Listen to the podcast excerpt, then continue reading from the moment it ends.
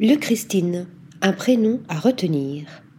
Situé dans une rue discrète entre Saint-Michel et Saint-Germain-des-Prés, le Christine rassemble tout ce que l'on attend d'une adresse culinaire, du beau, du bon et du goût.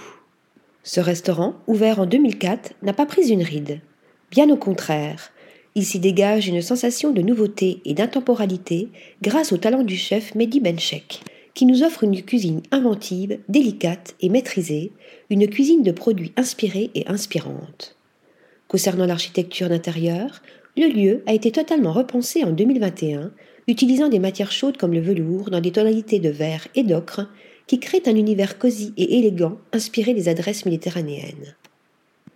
Nous choisissons le menu dégustation en cinq temps selon les bons conseils du directeur de salle, Thibaut Anger.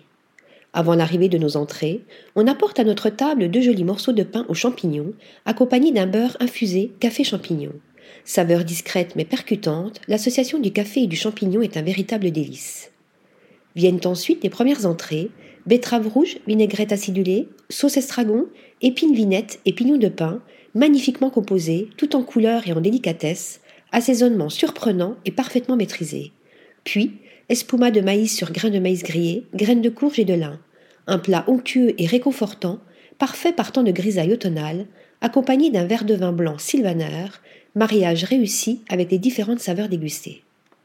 Ensuite, nous passons au plat, cabillaud de Saint-Guénolé, œufs de brochet, poireaux brûlés, sauce d'achi, kombawa et gel ponzu, doux mélange entre saveurs acidulées et fumées, véritable choc gustatif lorsque la sauce d'achi arrive en bouche, accompagné d'un verre de vin blanc Montélis aux arômes de fruits blancs, de poire et de pêche à corps divin.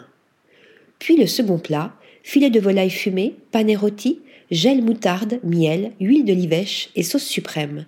Encore une fois, un sans faute, cuisson parfaitement réussie, associations originales et équilibrées.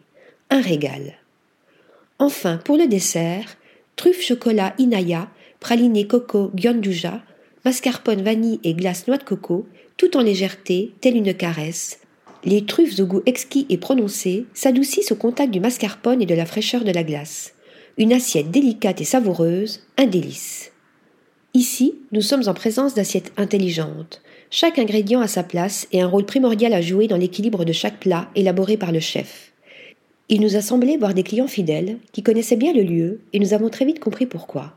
Cette belle adresse pourrait bien devenir la nouvelle cantine de chaque personne qui y pénétrera. Article rédigé par Mélissa Burkel.